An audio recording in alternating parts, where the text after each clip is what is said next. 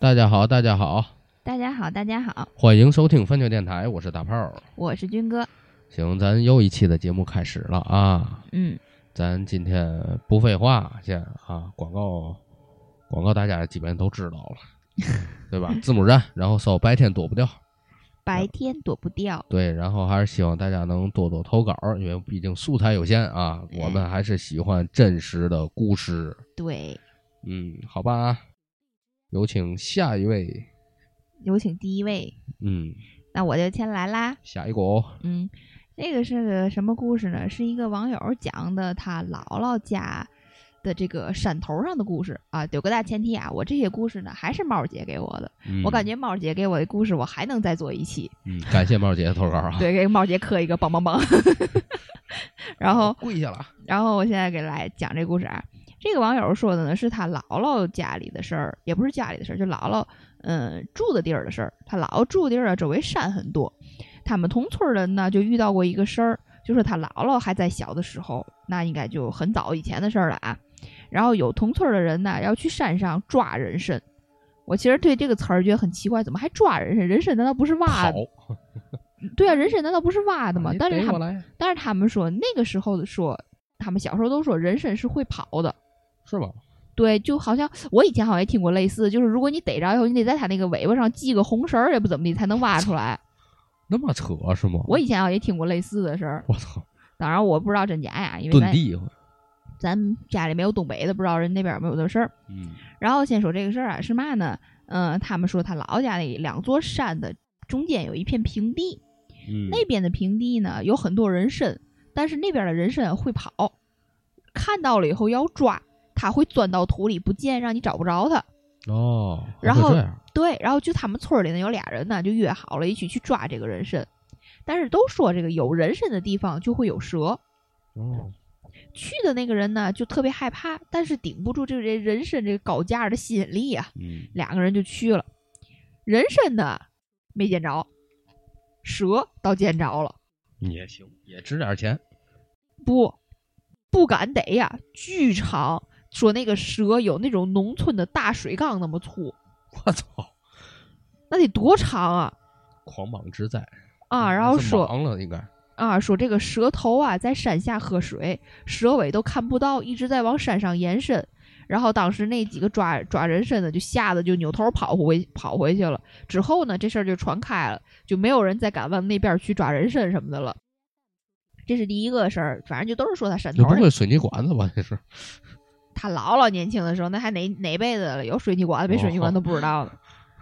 然后还有一个什么说他们山呀，有一个山叫铁马山，说当年啊那个山的泉水特别的大，就很像那种洪水泄下来。就有人说啊，这个山寓意不好，得想办法把这个山上的泉水堵住，要不然对村儿不好。然后当时呢，就有一个人打了一口，打了一只铁马。堵在那个洞口上，所以那座山都叫它铁马山。哦。然后他们，他这个网友的姥姥啊，有一个他姥姥住那个村子叫龙嘴子。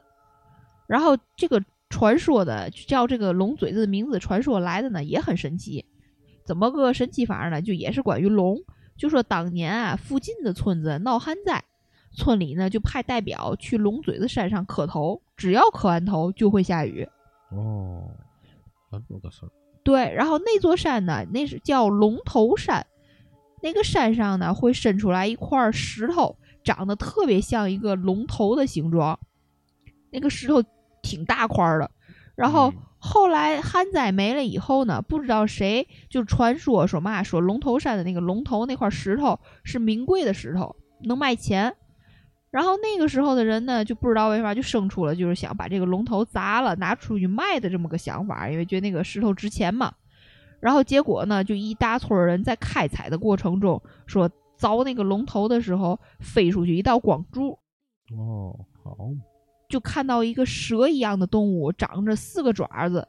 嗯，当时所有人都觉得像龙，然后所有的把开采的人就都跪下来对这个龙磕头。然后之后，这个龙头山有龙的这个事儿呢，也流传出去了。但是，但是到目前为止啊，龙我是没见过。龙头山上的龙头我也没见过，我只知道那座山叫龙头山，就是因为就是很多年前的事儿了嘛。嗯等到这个网友这一辈儿就没再见过了。但是他说那个山的那边确实有一个特别大的坑，然后他跟问他姥，他姥说那个坑就是曾经的那个龙头，但是因为当时为了开采那个石头，把那个龙头挖没了，哦就，变成一个坑。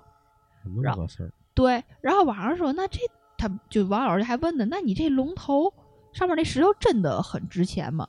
他说也没多值钱，后来听说就是普通石头，也不知道谁瞎传的说那龙头值钱，大伙儿给啊，给那个给挖了踩了，到后来好像也没卖出什么东西来。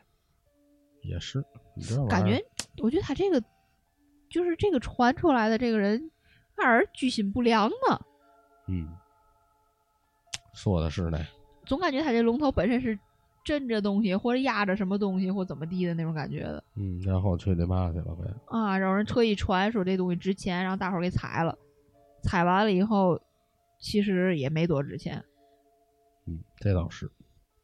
哎，不过这个玩意儿，钱这个东西，人们一沾这个钱，就眼就红了，嗯就再危险，你知道吧？重赏之下必有勇夫，嗯，对吧？虽然说是吉利的地儿，你想他，你想听他说这意思，之前闹旱灾的时候，只要去那个龙头那儿磕头就下雨，磕头就下雨，那东西肯定是有用的。嗯，那多多少少感觉还是这个有灵性，曾经是很有灵性的，这可能是嗯让他们给开采弄走了，哎，对，人家走了不适合了，哎，不适合在这儿宜居了，人家走了。哎，人走了。嗯，但是人家之前曾经确实保护了这一方水土啊，有点这种感觉。嗯，所以说有时候这个，尤其是开采呀，还有什么这个，因为它这个不像你看，其实就是大同小异。你看有时候像咱家里那种风水，嗯对吧？只不过是一个大的，一个小的。对，人家可能按照一个镇甚至一个乡作为一个大风水盘，嗯对吧？你看像咱家里头就以这个屋为为基础做一个风水盘，所以我觉得这个东西还是大同小异，只不过它是确实还有一个可能性，知道吧？它这个应该有的东西，这什么拆了也好啊，嗯，开采也好啊，尤其是山，你看之前，嗯、就是之之前我跟你聊过那个，咱俩聊，我想去那个贡嘎雪山，啊，西藏那个，嗯那个不就是吗？就就传说啊，它那个山是，呃，比珠穆朗玛峰要低，嗯但是呢，它的攀登难度是珠峰的好几倍。就是你看上珠峰的人呼呼的啊，人人巨多，但是那个地方的人，就是想想攀登那个山的人，在中国真的是拿手指头能掰得过来，就真正攀登成功的啊。嗯然后最早也是跟那个哪赛的，这这珠峰赛的，首先肯定不是中国人先上去，肯定是外国人那帮。但是有一帮劝退了一大帮的外国人，当时那阵儿就是他那个村民就不让去上那个山去，嗯，就说你们会触怒山神，哦，你知道吗？原来他之后有一批是德国的，是还是日本的那一些攀登专家，他们就想攀登那座山，再加上中国那几个人就想攀登那个贡嘎雪山。嗯。然后就被当地的村民给阻止了，阻止来阻止去，好像是，呃，我没记住，我因为我看的有点乱，之前我看那个就那个节目，好像是出现雪崩了，哦，死了好几个，在那个雪山上，然后这个村民就说：“这你你看，你当然不是我这口吻啊，你要不让你去吧，你死那儿了。”啊，你看我啊告诉你会触动山神吧？你看触动了吧？就是现在为止，这个这这还咱这聊偏了啊。但是那个贡嘎雪山真的是，我就我就目前看这些中国比较壮观的雪山当中，属于佼佼者。有其实离四川挺近，就甘孜县好像是那块儿叫。但是你其实你知道这东西就这么说，嗯，你你你说这个村民说，咱咱不往神话方向说啊，咱就说这个正常是就是生活常识，这个村民在这个山周围生活那么长时间，就像人说有人说靠山的人都会爬山，靠水的人都会游泳或怎么样那种，嗯、人家肯定是试过，或者是祖祖辈辈儿试就是尝试过，知道这个山不能爬。对啊，知道这个山只要一爬会出问题，也许可能在他们他们的想法会比较封建迷信，会说哎，只要爬了就会触怒山神。但其实可能就是这个地儿的东西，说白了就这个地儿确实攀登有难度，嗯因为嗯，虽然你虽然现在很多很呃，就是科技的产品啊什么的，让你攀登山的时候就会有一些辅助性啊或怎么样。但是那些真的在山周围住的山民，人家徒手就能爬，但人家试过不行这地儿，所以人家才会劝你别爬或怎么样的。虽然他们说的是很迷信的说法，什么出怒山神什么，但是人家肯定是实践出过真知，这个地儿确实一爬就出事儿。嗯，就是你看这个地，就是雪崩频发，嗯就木雅贡嘎这个雪山，就是确实是非常陡峭。嗯它虽然不高，这但是还不是不高，它比珠峰要低，嗯但是它的攀登难度和它的整个的这一个这一个形状来说，难度很大。但是你对于尤其是中国人，山神像龙王这些东西，都是比较信的。嗯要不你看现在福建他们出海嘛的，还都拜妈祖。嗯你你你你敢说那是迷信啊？你看那阵儿，你看之前有一个派出所不就是吗？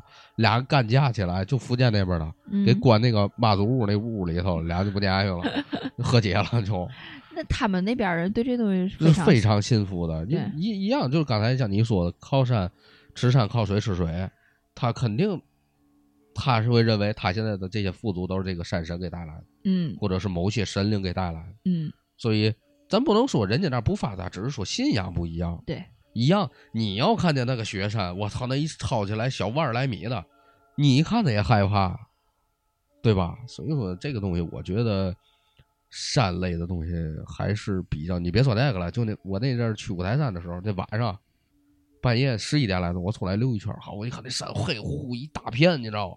是恐怖看的压迫感。啊！你就别想，你都别提那雪山了。对，那五台山的山可还不高呢，那不高，那那都很很那海拔才一千两千来米，对，那都很矮的山里。啊，那两千可能都到不了，它一千来米。嗯所以说，这个人咱那个信仰啊，尤其是咱有时候旅游啊，到各种地方的话，千万千不要多嘴，不要废话，嗯对吧？你别说，咱先别说把当地人得罪你，能不能出村儿？咱咱就按照咱虽然做灵异节目，就按照咱的这个有信仰的这个想法来说。尊重你别的不管怎么样，你要尊尊重人家。对嗯，咱俩聊为啥聊到这儿来了呢？哎，一个龙龙王山的事儿，咋聊到这儿来行，了？我聊一个吧。这个事儿啊，我嗯我是我在网上看的，还挺有意思。关于老太太的，有你这玩意儿不是房子就是老太太，你没点别的事儿。这个事儿啊，是一个网友说嘛，他是二零一九年的时候，他嗯说他记得非常清楚，十二月二十一号，也就是他在那网友的生日前一天。说那个时候啊，他下午五点半左右准备坐公交车，要从乡村呢去市里头。说那个公交车啊，要有大概骑一个小时的路程。因为啊，网友他坐车的那个那个站台啊，离总站还挺近的。嗯而且呢是冬天，天黑的早啊。当时车上呢也没有什么人，就他和司机两个人儿。因为网友靠窗户是一个靠窗户的座位，网友就把头啊倚着窗户睡觉，然后呢慢慢的就困意上来了就，还没闭眼，网友就突然间从车窗外看见一个老太太从他们这辆公交车车底下爬过去了。啊，而且就是从网友坐的那个位置的正下方，下去了啊然后呢，背对着网友直接钻进去了，是爬行。他说那种姿势啊，就特别怪，就不是像咱那种匍匐前进那种，嗯嗯，就跟个大蜘蛛似的，双手双脚一块儿用力在地下爬。支棱起来那种感觉的。对，然后呃就有点像嘛，那叫水浮子，就那个玩意儿，水银那个东西。啊，是咱看《鬼吹灯》里边那玩意儿吗？反爆那东西。哎，对对对对，差不多那个那个姿势。嗯。然后呢，网友就说：“没错，我确实看见一个老太太在马路上爬着走。”网友说：“我发誓，我绝对没看错。”然后，但现在都记得那老太太穿的什么，嗯说那个她穿那身衣服啊，是旧社会那种迪卡深蓝色的那种，类似于中山装的上衣，还有一双类似于粉色的袜子。说那个时候，网友就直接吓懵了。嗯当他再转头看车后面，已经什么都看不到了。然后愣了一会儿，网友就看司机，司机呢好像还是正常行驶，就没发现什么异常。刚开始呢，网友还没当回事儿，后来呢就觉得看见这个场景是越来越可怕。然后呢，他就跟他爸说了，他爸说就是当时为了安慰他，也就说，啊，之前我也见过，嗯，然后这这乱七八糟的吧。然后接下来这呢，网友就觉得很奇怪。以前呢，网友对这个鬼神这些事儿啊很感兴趣，然后呢，也就是呃，不是特别相信这种东西吧。就他会亲眼看见，你明白吗？那从那件事以后呢，网友就开始每天做噩梦，每天做噩梦，就梦见啊，他给他身边的人带来一堆灾祸，就梦见了一些红色的纸扎人棺材，然后呢，梦见的小孩儿，小孩的指甲都是黑色的，然后呢，就梦见这些等等等等等等这些东西了，嗯，以至于网友之后最后都有点精神崩溃了，就是不是感觉惊吓过度了？可是网友现在依然能记得那个场景，就是绝对看见了那个爬行的老太太，绝对不是幻觉。但是到现在呢，就回忆起来，还是这个担惊受怕。然后呢，每天呢还是做噩梦，就是梦到惊吓起来了，然后醒来以后特别累，还没有精神。到持续大概其半年，后来他爸他妈特意啊给他找了一个可以看这种事儿的人，给他看了之后。之后就不做噩梦了。哦，感觉有点像收收给他那感觉。哎，就是吓着了，可能就是对，就像受惊那感觉。你想，就就跟那个大蜘蛛似的，俩手俩腿都是双立的那种。我懂那种，我想想到那个形象了。我操，这太过了，那个。嗯，你这有点像，嗯，像那个那个寂静岭的那种啊，那种东西，对对对对对对，很像很像。嗯，所以说这个这个玩意儿，我操。这个正常人做出来不正常的姿势是非常可怕的。这不是你最怕的东西吗？正常人做出要搁我真的我也嘀咕了，行吗？啊，那个大蜘蛛在的，那老头老老太太，我操，自个儿爬过去了。你想，一般的，如果真要是穿的话，你看之前那个谁，毛裤衩他们那阵，嗯，干动车的时候，他们经常看村民有窜到那个车底下，嗯，就是。他们不动车吗？嗯，那阵儿那阵儿还不是动车了，还有别的，就是普通的绿皮车。对对，就是有好多村民从这个绿皮车底下爬过去。为啥呢？要因为要过村儿，要穿过去，你明白吗？那车不动的时候爬。对呀，我操，车动的时候爬，那太牛逼了！我操，但是车不卡点儿啊在那儿，我操！来，我数一二三，咱蹦啊！不是，我想说，你别逗。不是我的意思，车不动的时候，那个车是会停到村儿的那个一个位置上，那感觉的是。对，他会停到站台上，那那帮村民们就从站台上往下蹦，然后走到过去。因为除了站台两边都是大铁丝网，哦，过不去。他就是怕出事儿。嗯，他这样呢，依然有一些。那之前我听他念叨过，依然有一些村民被活活给压死了。哦，就是正在穿那个火车底下的时候，他每年。咱实打实说，他死的太多了。他说：“你想，好多偏远的村镇，不像咱这似的，有那种大站台、大月台，没有啊。嗯，就是一个类似于佛山机场那么个地界儿，你知道吗？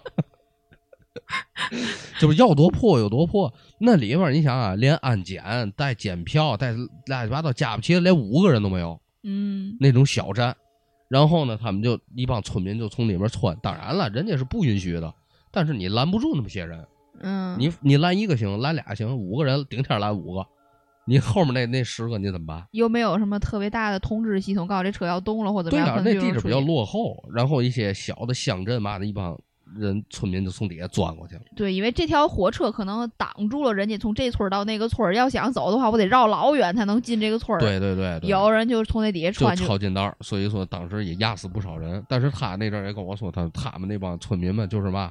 这个爬先爬过去一个，嗯，把他们手底下拿的筐啊什么东西先推过去，然后后面那人再爬出来。他说就是正常的那种扶着铁道往上来，嗯，来过去了，也不是像这个，我操，跟他妈大蜘蛛似的爬过去了。对呀，你就像大蜘蛛似的，你能有多低？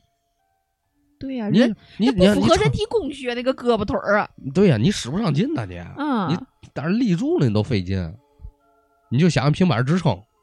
那个比那还得累，他这是四只四只平板支撑，对呀、那你妈不扯淡吗？又你妈聊偏了，又唠上一堆有的没的，很快乐，很快乐。是我挺快乐，不知道你们听的快不快乐？来，继续。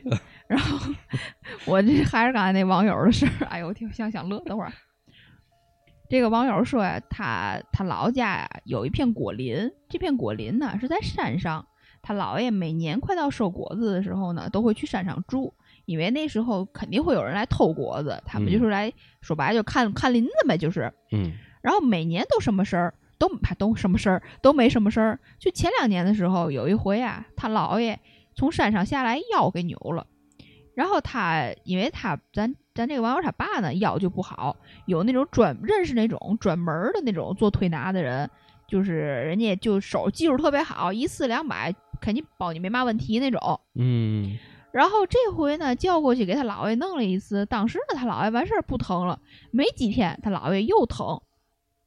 然后呢，哦后来呢，就是又找人去给看。然后这个人呢，在看完以后说，就回来就跟他爸说，你就说你你爸呀是找着东西了，就说这个姥爷嗯是找着东西了，你让我给你推也白花钱，你先找人送，送完了你再找我，我给你推回去就没问题了。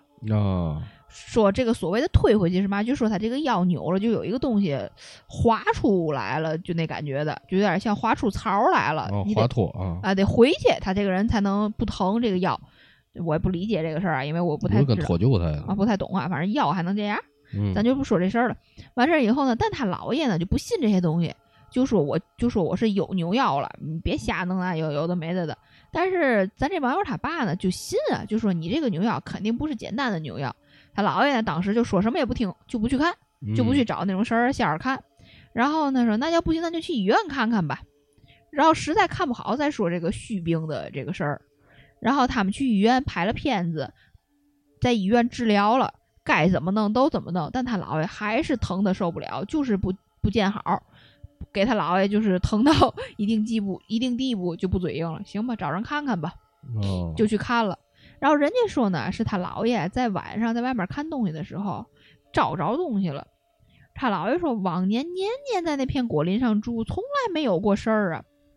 然后人家就说嘛，说你家呀有仙家护着，没事儿。但这次呢，这个仙这个东西啊，是你从外边带进来的，仙家没拦住，然后就缠上你了。哦因为他姥爷这个东这个腰啊是在山上扭的，然后当时的那个人呢就让他姥爷晚上烧烧纸送走这个东西，然后很神奇的是，咱也不知道人家是怎么算怎么弄，他烧完纸以后再去推拿那儿一次就成功了，再也没有划出来。滑脱了哈。嗯嗯。然后就说就就说这个东西怎么会呃，就是怎么怎么回事儿？他们说好像是嘛，是他姥爷呀在外边的时候找着东西了，附在身附在他姥爷身上给带进来了。这个仙家呢是对，就是说白，他就说那感觉就像有点像嘛，这仙家我站在这院儿里，你有任何东西你想进，我不让你进，我会护着这个家里的人。嗯但是这个东西呢，在他姥爷腰受伤的时候缠在他爷姥爷腰上了。这个仙家拦不住这个老爷，你懂那感觉吗？这老爷就给带进来了，就这感觉的，啊就就有点怎么想，就有点像这仙家像安检，安检你是坏人，我不让你进，你就出去。但是这个人是好人进来了，但是这人把这好人把东西藏这藏这个兜里带进来了，就这感觉的嗯，带进来了，所以他老 感觉带出来带进来一瓶润滑油，没事儿光滑，你这玩意儿受了吗？不知道，让仙家过来给擦干净。反正就说就这这这事儿，就说他们家为什么就是之前的时候往年在山上住，从来没有过事儿，就说这回嗯遇到个事儿，然后说一，而且我还觉得他他姥爷也挺哏儿的，他们家有仙家的情况下，为啥他姥爷还不信这些东西？嗯，哎呀，其实这个东西啊东北是不是都？有？因人而异，基本上好多他们说，绝大部分三分之二吧，嗯祖上或者是嗯都是以祖上为主。好像听说是三分之二的人家里头嗯都有过这种情形，嗯，因为嘛啊，这个东北那边都那样有点这感觉。嗯，对，因为你这个东西啊，是嘛呢？我是这么想的啊。嗯之前我问过一些东北的朋友，他们说他们那边的仙家其实啊，是不不一定是你这边，也许可能你太奶奶、在祖奶奶往后还靠后那种，你知道吗？嗯就是就是就是那种很早以前可能那阵儿救过什么东西，嗯你明白吗？咱比如咱打比方说啊，家里进来一只刺猬，哎，这还刺猬去了，就来一只那个那个黄皮子，黄皮进来，它不霍霍东西吗？嗯，那我我我不打你，你你赶紧走吧。行，那你不打我，我保你们家。就是这种，你知道吗？好多都是这种，有的这种家仙儿，当然了，嘛家仙儿都有，红黄白柳灰好几种了，也是，对吧？所以说，好听说那边确实是这个这这种文化比较发达，而且呢，东北那阵儿又崇尚萨满文化，哦，你知道吗？然后对这些整个的这这个类似于冲马线这个东西还是比较发达。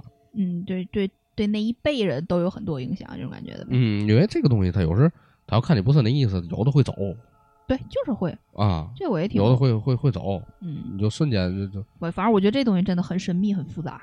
嗯，真的挺挺复杂的。你嗯本身之前聊那个跟一个东北朋友就聊他们那个萨满教，嗯，我操，那已经相当复杂了，就就就不次于那些国外什么玛雅呀，什么他妈那个那个古希腊呀这种这种教，就绝对不次于。嗯所以说，东北的这这个文化还是比较发达的。行，我再来一个关于山神的事儿吧。哎你你不我不刚讲完类似的吗？嗯，这个事儿啊，是一个网友他说他是西藏拉萨的藏族人，嗯，本地人呢对鬼神呢都是特别敬仰的。他说可以说空气中都弥漫着信仰的味道对，这倒是。啊。然后呢，就是故事了啊，在在这个网友居住的小区呢，有一户人家，家庭条件呢数一数二，就在这种这个小区来说吧。嗯说那户人家的男的呢是靠着干工程方面的工作起家，也算是一个小老板了。说有一天呢，他托圈里面的这个人呐关系给接到了一份工程的这个活儿活儿。哎，这工作任务呢是开采一个郊区一座小山。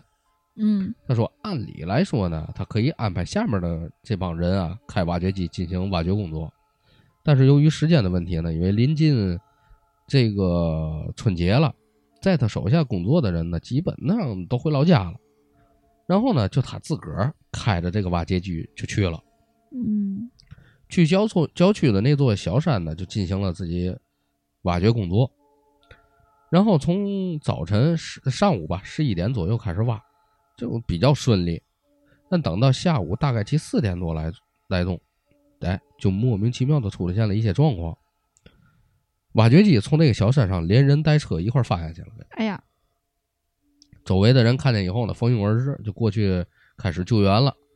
家里人呢，肯定也坐不住了，就来到了这个事故现场。就经过了不到半小时左右的救援，把这个男的呀从这个翻倒的挖掘机里给拖出来了。说据现场的几个人讲呢，当时啊人拖出来的时候身上没有一处外伤，但是人已经没有意识了。然后就赶紧留联系这个救援车辆，给他送到医院。经这个医生检查呢，确定身上没有一处外伤，但人呢已经没了，断气儿了。啊，就出于无法找到死亡原因呢，家里人呢就犹豫再三，以后就要求医院呢进行了尸检。但是呢，这网友说，按照本地人的习俗来讲，需要克服极大的心理压力才会同意尸检，嗯，尤其是那种宗教意识比较浓厚的地方，嗯对对，绝对不不哎，绝对不相信科学。嗯是经这个医生检查告知呢，身体内部啊各个器官均无挤压或者损坏、变形等等症状，但心脏在他体内竟然已经四分五裂了，啊，就像一个拳头大小的石头被弄碎了一地一样，所以也就确定了死亡原因是心脏爆裂了，嗯，等于开了个花儿了，那心脏在里头，那为什么呢？不知道呢，我哪知道去？我以为后面会说了，我也不就身上没有。一处外伤，七窍也没有一丝见血，但心脏在体内已经爆成小块儿了。就无论如何，人已经没了，家里人呢也为他按照当地的这个习俗办理了后事儿，进行了天葬。嗯，天葬就是天葬老鹰土鹫是吗？啊，土鹫，老鹰，对，不是土鹫给吃从美国飞过来，吃的那种是吗？天葬师的天葬的台的这个师傅呢，在处理尸体的途中呢，就看到心脏的情况也是惊恐万分，就转告了其家里人，最好找一个老喇嘛，你算一个怎么回事儿。最终呢，他家里人找到了一个本地偏颇有名气的一个寺院，就请教了一位喇嘛。嗯这喇嘛给他看了看呢，就得出了这个结果，说这个山神、水神、火神等等等等，普通人是绝对得罪不起的。他在山上进行挖掘工作的时候呢，就得罪了山神，并亲眼看见山神怒视着他。哦，由于整个人当时呢是过于害怕，心脏的无法承受，就在这一瞬间，血压蹦上来了，把心脏就给崩爆了，呗。嗯但是他这个事儿是并非由这个挖掘机翻车导致的死亡，等于就是现翻之前死，已已经死了。嗯大概呢就是这么一个情况。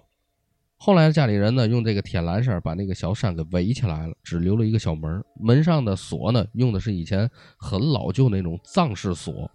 据说呢那个锁呢是寺寺庙里喇嘛给的，并在那个小山上围建了一个用来烧香的藏式的一个烧香台，每年呢都会在本地的特殊的节日呢去供奉香火，以平息山神的怒气。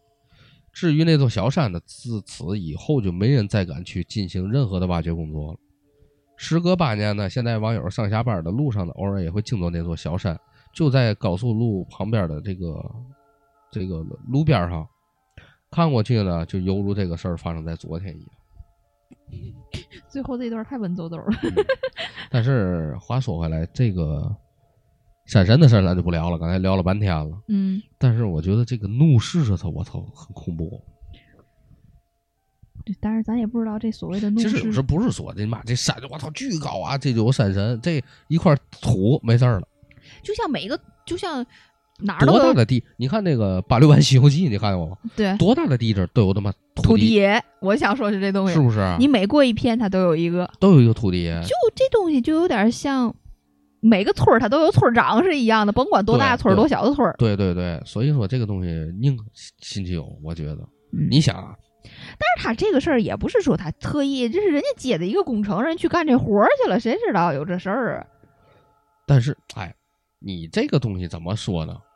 呃，我觉得啊，首先这个他自己去挖，我觉得就有问题了，已经就就手底下人都不干了，他就那么着急干那个活儿。他不是有也有可能是山神，不是说哎你这辈子不让你挖，这段儿不行，哎就这段儿不行，这轱辘不行，那问题是也没人跟他说呀，珊珊也不会告诉他，哎呦，这轱辘不行啊，我告诉你一声。还有一个就是嘛呢，真的就是，你像他这个，当然了，咱咱真的讲啊，他这个心脏破裂，那肯定是，肯定吓得不轻的一下，反正正常猝死心脏是不会这样的，嗯，不知道了，行吧。当然，因咱咱咱这事儿没法说，因为你这东西说白是人家的一个信仰问题，一是他的信仰，二一个，但是我就说这个东西是他的一个工作，你的工作他就是挖山的，那你这玩意儿，因为有山神我就不挖了，你就说那咱去五台，从这儿到五台山那条路上，每一个山中间都给你挖个洞出来，那怎么办呢？那堆山神怎么办呢？不对呀、你之前你刚才咱聊的那个之前那个事儿不还聊过吗？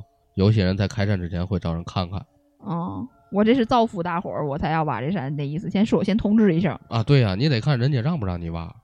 再一个，话说回来，有些人觉得这个山神啊，这个胡编乱造，但是你得这样看，那八六年八六版《西游记》那不是你妈白拍的，整个天庭，包括你妈地府，这再加上天地人，这这这三界，那是胡编乱造出来的吗？好一编编那么一串儿，那跟八六版《西游记》没关系，那那你得问就 中国的这个神仙体系，对对，那所所以说，所以说，我觉得这这东西事出必有因，我觉得肯定是古人啊看过这个东西，嗯，也你这么说吧，也有可能，对吧？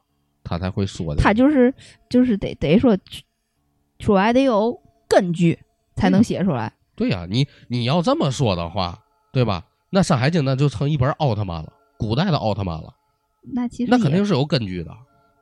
那也不一定。你要像你你要这么说的话，这东西咱就给矫情了。那那写奥特曼的人是怎么写出来的呢？就是想象嘛。啊，对呀，那为啥吴承恩写《西游记》不能是想象呢？不是他，那这怎么说呢？这他我是觉得啊，他是把这个古代神仙结合到他当代的那个事情当中，就有点像咱这《人民的名义》，你明白吗？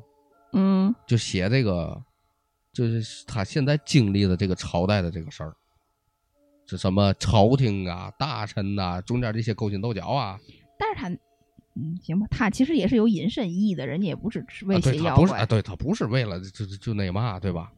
行吧，咱俩再矫情这个干嘛？这东西真找不出理由，找不出怎么说都行。啊，对呀、来吧，我们讲下一个故事吧，咱又聊又跑偏，今天怎么地了？然后讲这个是也是一个网友说的啥呢？说的是他有一回呀、有一个朋友要来他家玩儿，他呢嗯打算下他呢就去下楼接他，然后那个时间段啊正好赶上中元节的时候，他下楼的时候呢就在那个楼道啊看见一个人爬。这个人呢是在那个，你知道，就这个楼梯不都是上一个斜坡，然后一个空地，再上一个斜坡那个吗？嗯嗯本来有一个堆放杂物的地儿，他就看见有一个人背对着他蹲在那儿。他下楼的时候就吓了一跳，但是呢，当时没当一回事儿，就以为是谁在那儿干嘛了，他就赶紧下楼去接他朋友了。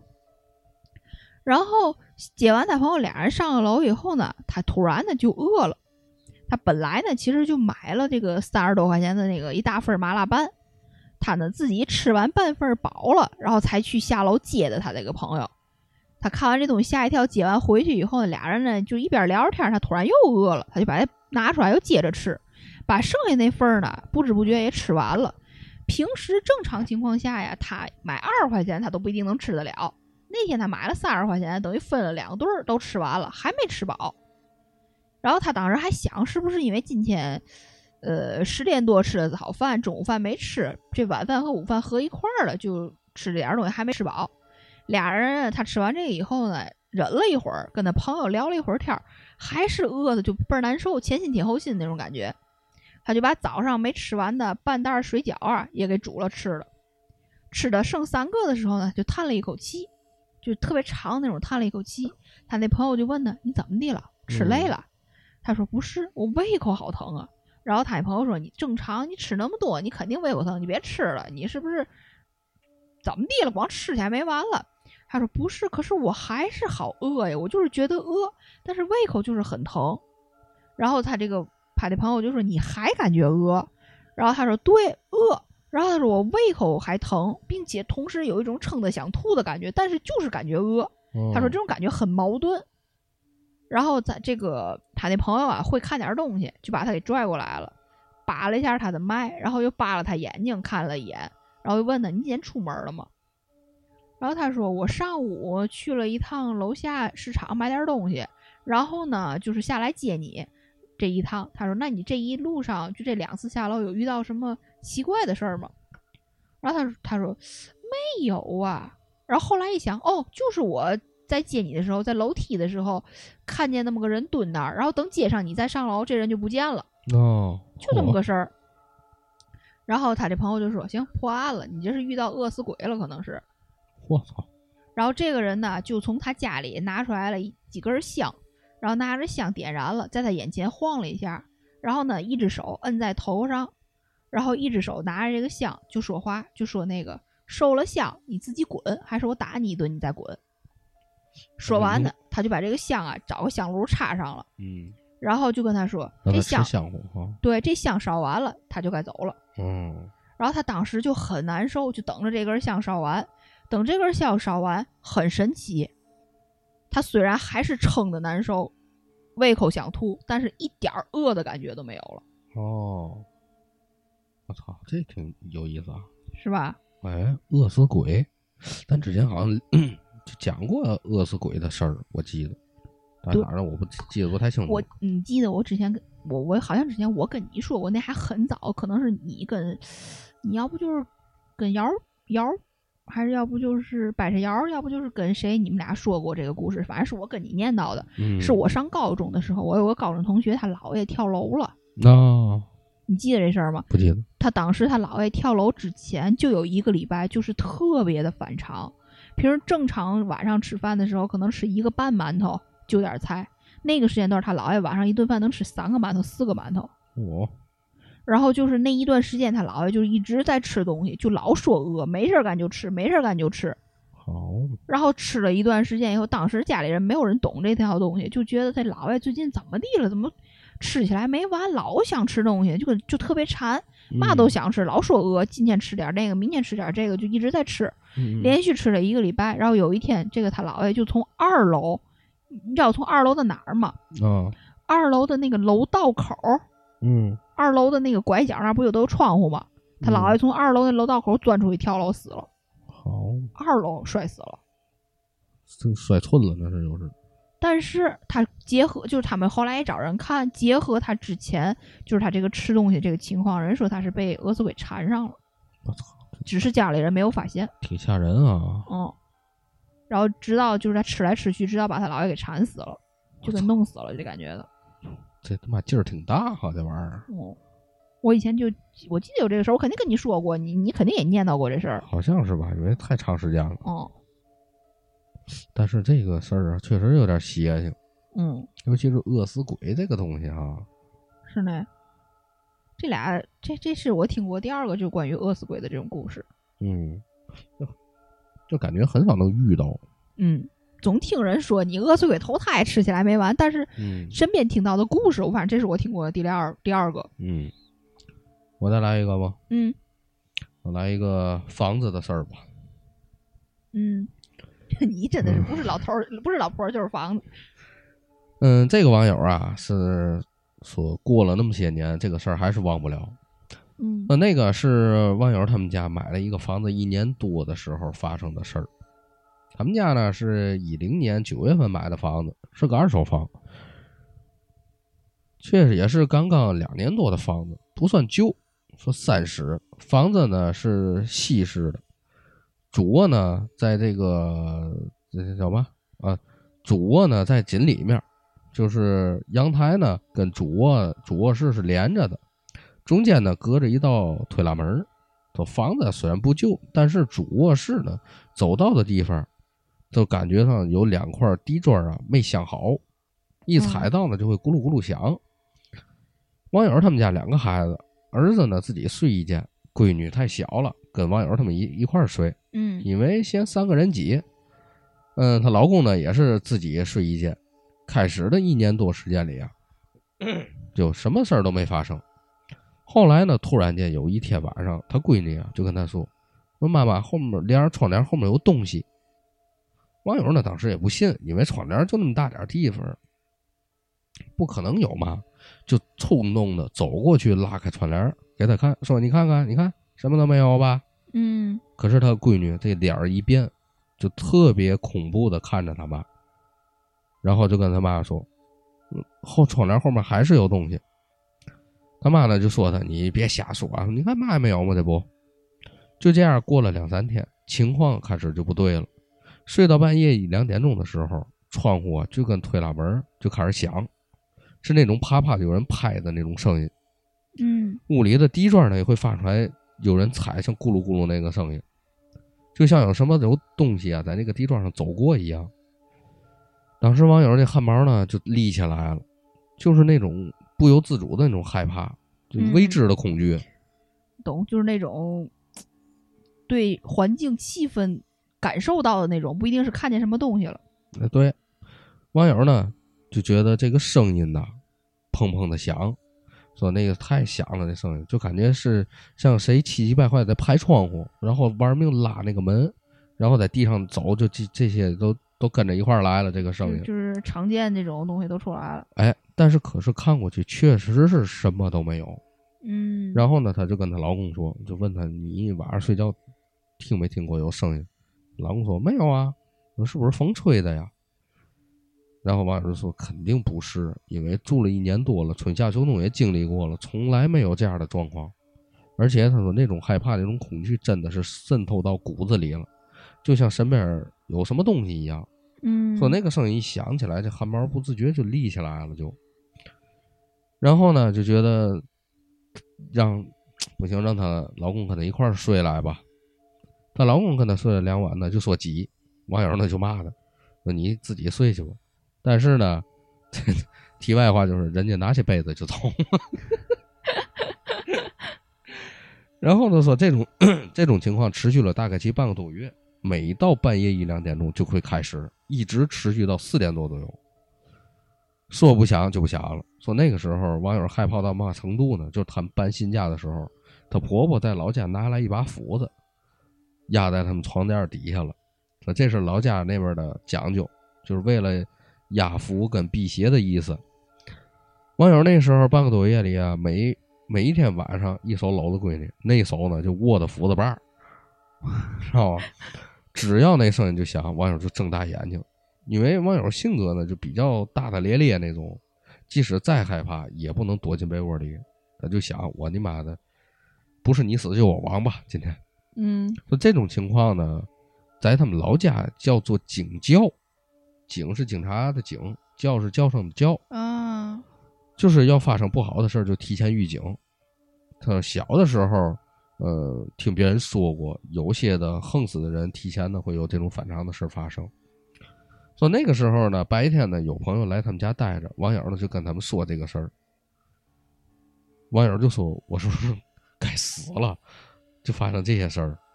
因为有一种说法，说破了就没事儿了。他们这帮朋友就说不能吧，说你也别瞎说了。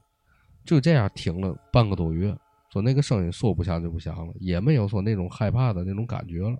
他说可是过了没有一个月，他表妹就出车祸死了，是他舅舅家的。那孩子，三十二岁。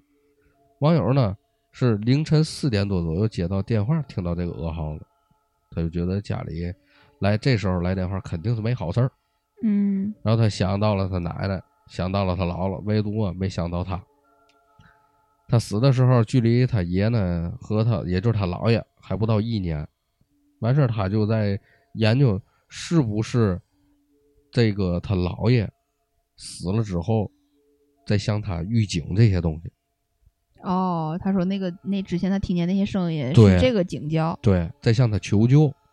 然后呢，网友就觉得他姥爷其实是个比较严厉的人，活着生前啊，就是他舅舅几个姨都怕他姥爷，他姥爷对他们就是说骂就骂，说打就打，但是对他们隔辈人呢就却很宠爱，就是从来不骂不打的这种。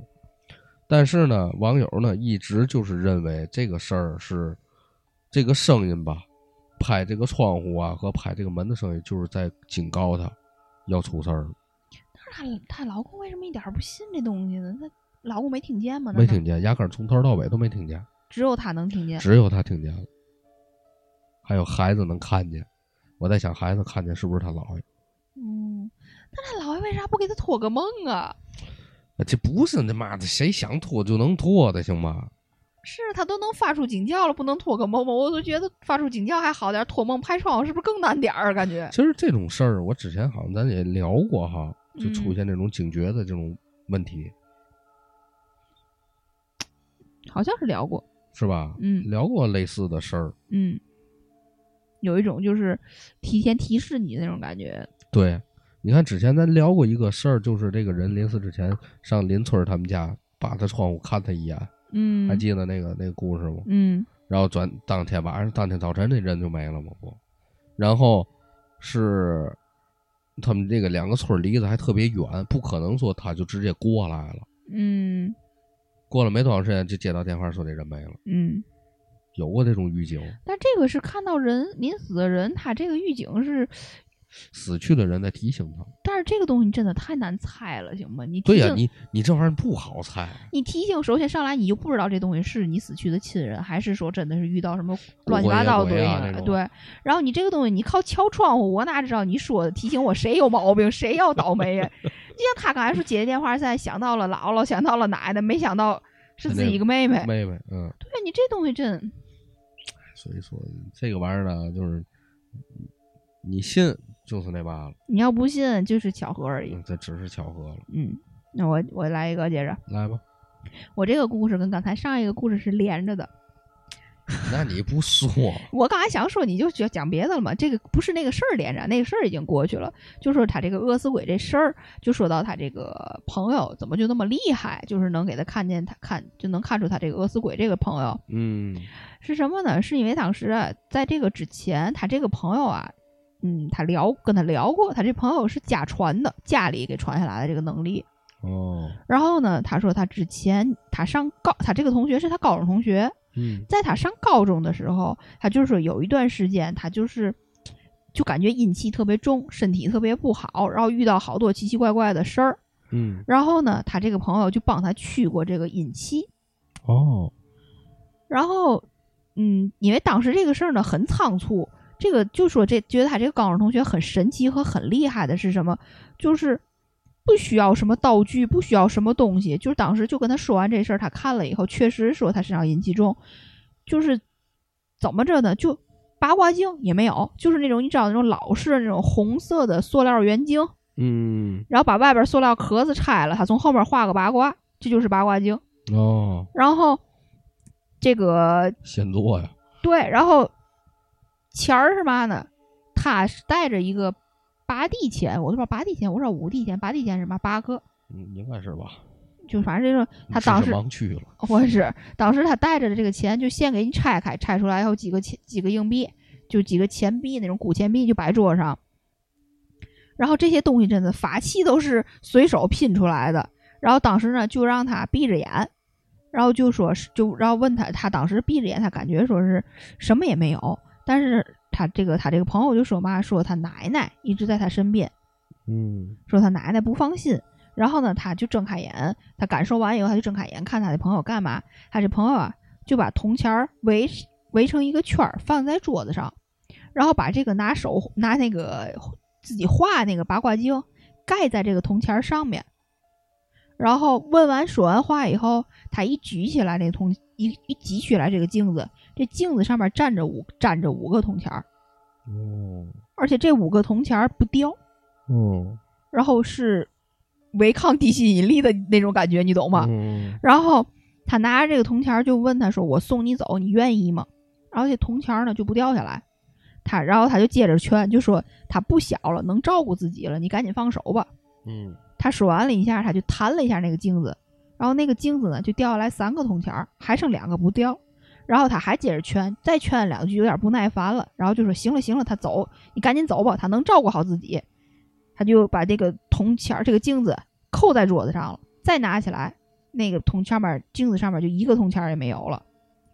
然后之后呢，他就没事儿了，咱这个网友。然后他当时还特别神奇，拿着把拿着那个镜子和那个他拆下来的铜钱儿各种研究，怎么贴那个铜钱儿也不能贴在镜子上，他自己就是嗯，拿起铜钱儿搁镜子上，再一扣过来，铜钱儿就掉。嗯但是他不知道怎么回事，这大哥就拿着这个镜子往上一扣，再一拿起来，那镜子上就能粘上五个铜钱儿，然后他从这五个铜钱儿就能看出事儿来。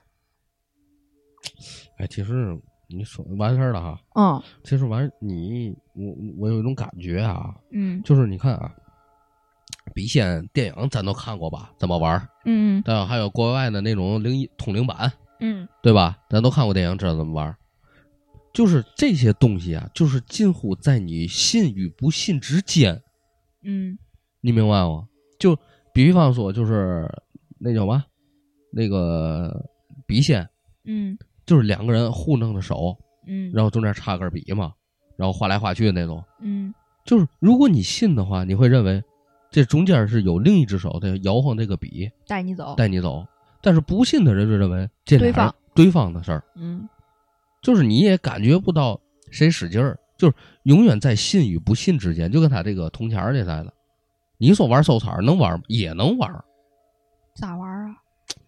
这个东西就跟那魔术似的，你知道吗？嗯，他要能看出来，那就完了。当然，咱不是不是说这故事的真，不是质疑这故事的真实性啊，嗯只是说现在某些的一些仪式嘛，都是介乎在人与信与不信之间，嗯。就不是说这个事儿就让你绝对的信服或者绝对的不信服。嗯。你发现了吗？就有时候跟咱那些呃那个做的那些法事似的，从头到尾你都看出来，这个人我操，就打打比方了啊，纯属打比方了啊，这个法师也好，这个什么也好，跟你做做法事的时候，比如打比方说，这眼啊通红，就是这个东西永远在你信与不信之间。你信，他是有一些手残，可能是是他真的可能用某某种仪式或者某种方法，但是你不信的情况下，就觉得他这眼睛可能会贴什么膜啊，什么那种能能什么反光那种科技感的东西了。嗯，就是你没发现现在的这些东西全都在这个范围当中，那肯定啊，就不是说让你完全信服那种。那 那不然不然呢？这人你这人什么样能让我完全信服？拿把剑，你给我御剑飞行一下，我信你。真真的就是这样。对呀、但是你谁现在这这不那不可能能完成到这种程度啊？那太有点太牛逼，就那感觉的。就是他这个铜钱儿这个粘在上面也是一样。其实你愣说可以玩手残吗？都可以，就是以魔术的手法都可以。嗯，但是如果说你要完全信服这个东西的话，你会认为这大哥真牛逼，嗯他真可以做这些法事和这些通灵的东西在。但是你要说纯属玩铜钱儿，这个铜钱儿到底是什么材质的，你也不知道。他有可能你妈拿吸铁石，他也能弄，只不过不让你发现就完了。也有道理，就是你感觉上他是随手拆了一个镜子就能跟你玩，但是他这边镜子的这边手里拿没拿东西，他这个铜钱儿是什么东西，跟他手里东西能不能吸，咱也不知道。，对，所以说就这个东西，就现在不光他这个，好多事儿都是，就真的是介乎于这个之间。我觉得就不可能让你完全信服，但是你不不得不信一些事儿，嗯，是不是？但反正不会说这事儿。这个当时他们才上高中，而且就是同学之间就聊起来了这个事儿，然后突然呢，他就我给你看，然后他是从这事儿才知道这人家里祖传这份技艺。嗯，对，这个就没法说了。人家要是真从祖上就跟妈胡八一来的，我操，阴阳十六字风水秘术，那你妈弄下来半本儿，那可以了，对吧？这这个事儿说真心话呀，这本书写的非常好，但是我到现在不信这半本书能让他懂那么多东西 对呀，那那半本儿是嘛的？更可怕去我。啊！就看这半本能知道那么多知识，这半本上的字儿得多写多小啊！对呀，哎，我再来一个吧。嗯，我再来一个，还是关于二手房的故事。又来了，呃，不是二手房，可能是租房，好像是。我记得、嗯说这个事儿啊，是网友在二零二二年初的时候去深圳的时候发生的事儿。他说，当时啊，这个网友啊租的一个房间呢是一个单间儿，隔音呢不是特别好，对于睡眠浅质量的人来说呢影响挺大的。后面呢，房东就说有一个哎一一室一厅的一个哎二月底搬走，你你要不你看看？当时呢，网友就听得挺开心，说行行行行行，还当时呢给当当时那个女朋友打电话就分享，就说哎这事儿啊挺好，你你要过来找我玩吧，我有个房子，咱一块儿能做饭看电影，是那种过家家那种小小情节。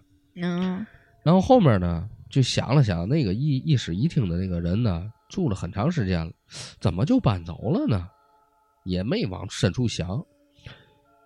可房东就说，呃，这可房东啊，没两天就给打电话就说了，说你呀，现在能搬过去了，那一室一厅腾出来了。哦，网友就觉得很神奇，就说你不说月底吗？怎么这才月中啊？怎么就搬出来了？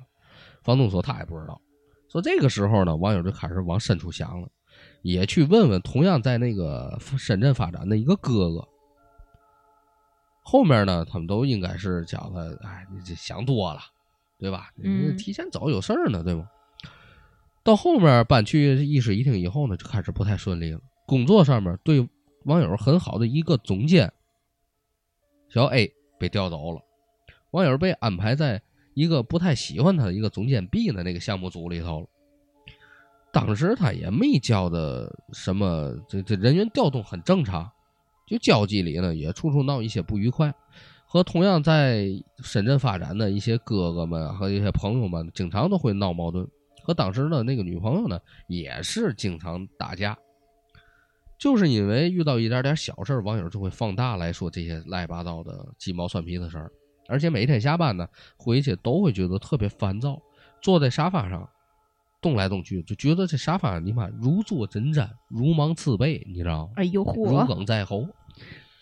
然后呢，回床上躺着也觉得不舒服，就感觉是一类似于鬼压床那么一个阶段开始了。就印象里最深刻一次，就是一天中午鬼压床的时候，就梦到了房间里有几个东西，他就看到他左边躺着一个浑身湿漉漉的东西，右边也躺着一个，过道呢站着几个，他想不起来了，印象中应该是两三个。但是网友一扭头看着左边那个浑身湿漉漉的这个人啊，网友就觉得特别生气，因为以前呢是觉得鬼压床太累了，把鬼压床。完全是当做是梦来对待，嗯，因为网友胆子也比较大，就想着本来那会儿就不妈的不顺当，就发泄一下，就对着左边那个浑身湿的人那个东西骂了一顿。但是那个东西呢，看着网友是一直笑，哦，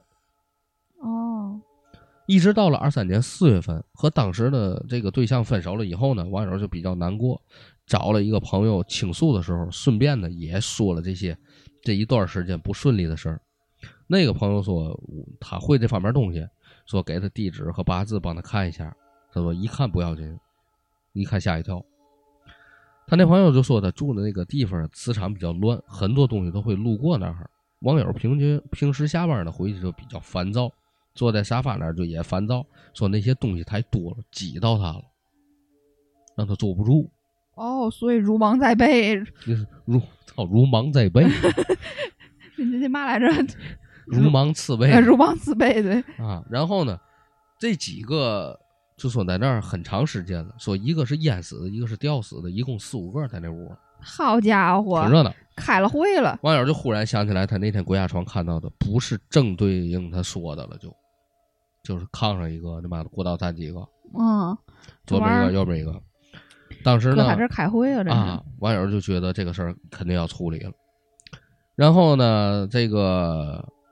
这个他的朋友就告诉他：“等我帮你处理啊，那天晚上你听到什么东西都别都别管。”嗯，就说那天晚上啊，他朋友帮他处理的时候，网友确实听到了房间里的纸箱被用力让人棒拍了一下，嗯，和床头位置的那个墙敲了一下的声音。后面呢，那个他那朋友呢就帮他处理好以后呢，确实感觉到顺利很多，也没有之前那些烦躁不安的感觉了。后来呢，也让那朋友帮他看了一下，当时和他那个女朋友是不是真的缘分尽了？然后当时他那朋友一看，是的，朋友尽了，尽了。然后呢，在后面呢，呃，网友呢就问他的朋友为什么会出现类似于这些事儿？网友说这个东西啊不好说，只能说什么你这屋是一个聚集地。佛说不可约，不可约。哎，就你这个屋是个聚集地，所以呢，你才在这屋感觉到有一些乱七八糟事儿。嗯，他说，但是你女朋友是远近的事儿，跟人家没关系，别往人身，别别往人身担。但是呢，他这个朋友给化解完以后呢，呃，整个后面呢就变得好很多了，就我觉得还是挺有意思的哈，这玩意儿是。那你妈一屋四五个，我操！而且主要嘛死法都有，搁这搁这搁这玩那什么那什么，那有一个以前有个电影什么什么什么几种死十种十种死法什么玩意儿？见鬼石哈那啊，对对对，那种感觉在的。真的是你你这个玩意儿，咱别说你妈四五个，你妈一个俩，一个也想不住啊！啊，我操，看的都他妈瘆得慌。你别说那个了，你再来一个吧。我再来一个啊。这个呢是一个网友啊讲他初中同学的说的一个事儿。当时呢，他那个初中同学也有另一个同学，那个同学呢是个男生。这个事儿呢也发生在那个男生上初中的时候。那个时候啊，有一段时间，他每天一到十一点动，十一点动是吧？十一点多，总会莫名其妙的醒过来。不管睡得多好，只要那个一到那个点儿就会醒过来，而且永远是那个点儿。